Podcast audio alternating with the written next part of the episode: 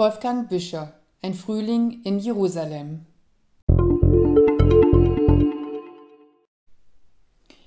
Israel, so scheint es, ist ja immer irgendwie aktuell.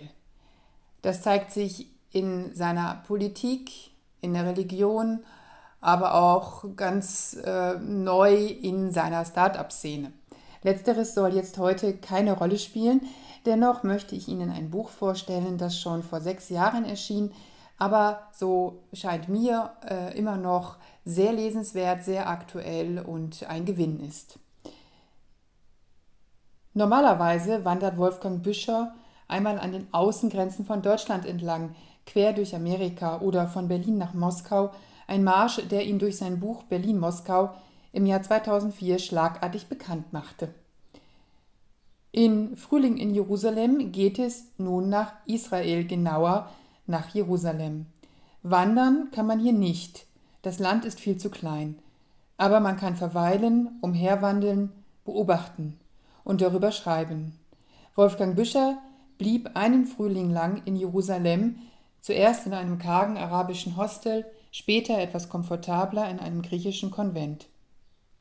In den rund zwei Monaten durchstreift er die Stadt und ihre Geschichte, wandert durch das christliche, das arabische, das armenische und das jüdische Viertel, in denen die Atmosphäre unterschiedlicher kaum sein kann, beobachtet die fliegenden Händler, die Frommen und die Pilger, trifft auf Moderne und Tradition, erlebt das Osterfest, das jede Religion auf ihre Art begeht, bestaunt den Umgang mit der Auferstehungskirche und stellt immer wieder die Verbindung von Vergangenheit und Gegenwart her.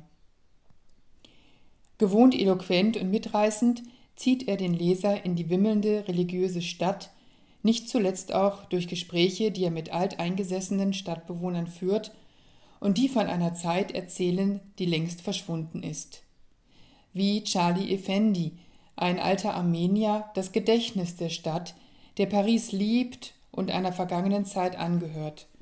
Oder Nora, die 1948 aus dem Westteil der Stadt fliehen musste und Haus und Land verlor, meist in New York, aber für die Erinnerung an das alte Jerusalem lebt, oder aber Vasif, der als junger Mann umwerfend gut aussah und die Bohème der Zeit mit seinem Gesang aufmischte.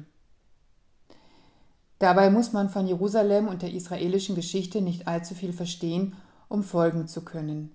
Dies ist ein unermesslicher Vorteil des Buchs. Denn Wolfgang Büscher schafft es spielerisch, die Balance zwischen geschichtlichen Exkursen und gegenwärtigen Ereignissen zu halten, um den Leser nicht durch langatmige Ausflüge in die Vergangenheit zu ermüden oder zu oberflächlich zu bleiben. Als aufmerksamer und sensibler Beobachter zeigt Büscher zudem deutlich, wie fragil der Friede der Stadt ist.